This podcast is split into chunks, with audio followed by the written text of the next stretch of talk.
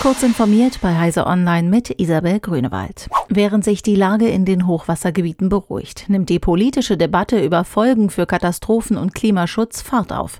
Die Kanzlerkandidatin der Grünen, Annalena Baerbock, sprach sich am Montag dafür aus, dass der Bund eine größere koordinierende Rolle bei überregionalen Katastrophen wie Fluten oder Waldbränden bekommt.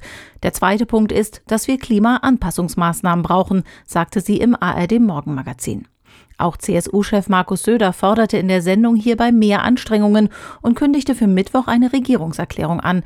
Dabei werde es nicht nur darum gehen, Ziele zu definieren, sondern das auch finanziell mit einem Klimaprogramm zu hinterlegen. Klimaschutz sei keine ideologische Frage, sondern eine Frage der Vernunft und der Ethik, so Söder. Knapp zwei Wochen nach dem Ransomware-Angriff auf den Landkreis Anhalt-Bitterfeld ist die Notinfrastruktur der Kreisverwaltung jetzt einsatzbereit. Das bedeutet, dass die einzelnen Fachbereiche seit Montag wieder in der Lage sind, auf elektronischem Weg zu arbeiten. Dazu gehört auch die Kommunikation per Mail, teilte ein Sprecher mit. Die Vorbereitungsarbeiten seien am Wochenende abgeschlossen worden. In einem nächsten Schritt sollen einzelne Fachanwendungen wie die Kfz-Zulassung und Elterngeld wieder funktionieren.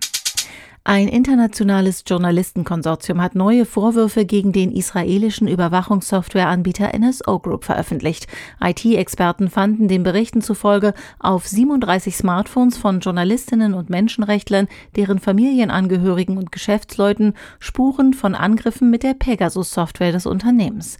Nach ihrer Darstellung legen die Recherchen des Pegasus-Projekts nahe, dass hunderte Journalisten und Menschenrechtlerinnen, Oppositionelle und Politikerinnen ausgewählt wurden, um sie mit der Spionagesoftware zu überwachen. NSO wies die Vorwürfe zurück.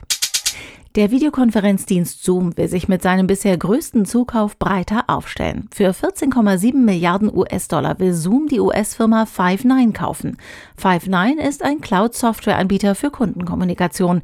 Der Deal soll mit eigenen Aktien finanziert werden, teilte der Videokonferenzdienst in San Jose mit. Der Zukauf soll vor allem beim weiteren Ausbau von Zoom Phone, einer Cloud-Telefonanlage für Unternehmen, helfen. Diese und weitere aktuelle Nachrichten finden Sie ausführlich auf heise.de. Werbung.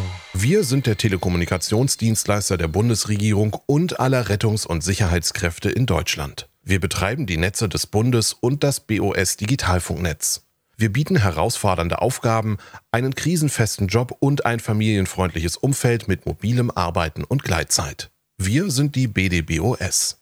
Werde Teil unserer Netze. Offene Stellen und weitere Infos findest du unter www.bdbos.de.